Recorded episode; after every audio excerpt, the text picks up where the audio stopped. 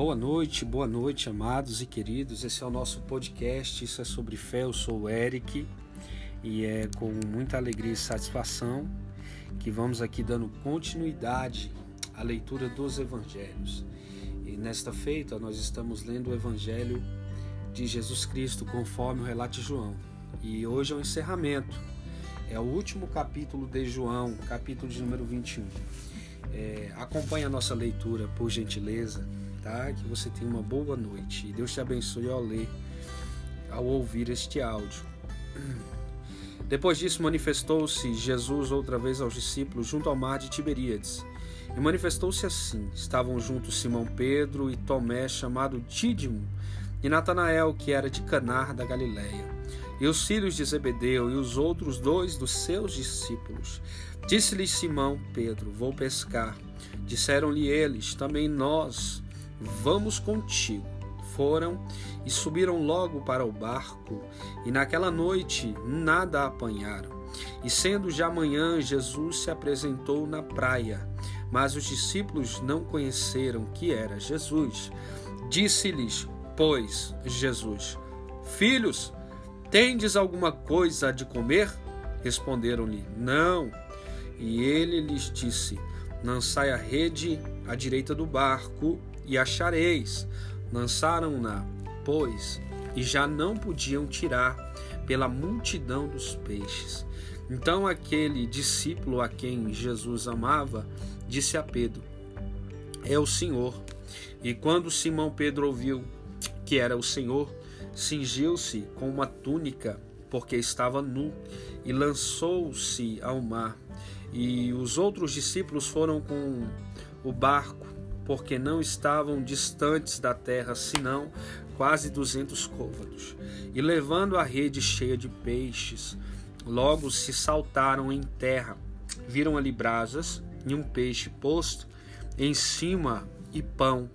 Disse-lhes Jesus: Trazei dois peixes que agora apanhastes. Simão Pedro sumiu e puxou a rede é, para a terra, cheia de 153 grandes peixes. E sendo tantos, não se rompeu a rede. Disse-lhe Jesus: Vinde, jantai. E nenhum dos discípulos ousava perguntar-lhe: Quem és tu? Porque sabiam que eram o Senhor. E chegou, pois, Jesus e tomou o pão e deu-lhe, e semelhantemente o peixe. E já era a terceira vez que Jesus se manifestava aos seus discípulos depois de ter ressuscitado dos mortos. E depois de terem jantado, disse Jesus a Simão Pedro: Simão, filho de Jonas, ama-me mais do que a estes? E respondeu: Sim, Senhor, tu sabes que te amo.